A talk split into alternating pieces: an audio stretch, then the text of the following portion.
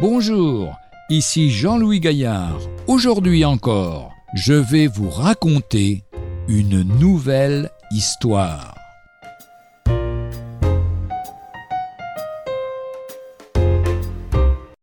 Qu'en sera-t-il? La résurrection est un domaine bien mystérieux et on se demande parfois comment cela peut se faire et quel sera l'aspect des corps nouveaux qui nous seront donnés. Un évangéliste qui abordait ce sujet délicat fut interpellé assez vivement par un auditeur manchot qui disait Et moi donc, vais-je avoir mes deux bras à la résurrection?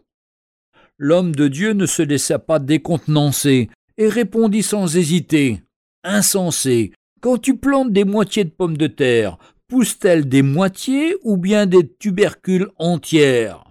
C'est bien clair, les pommes de terre sont entières. Ce simple exemple tiré de la nature peut en tout cas nous rassurer et nous invite à faire confiance à Dieu, malgré toutes les questions troublantes que nous pouvons nous poser. Sachons que sa puissance est infinie ses promesses certaines et glorieuses. La parole de Dieu nous dit que le corps est semé corruptible, qu'il ressuscite glorieux.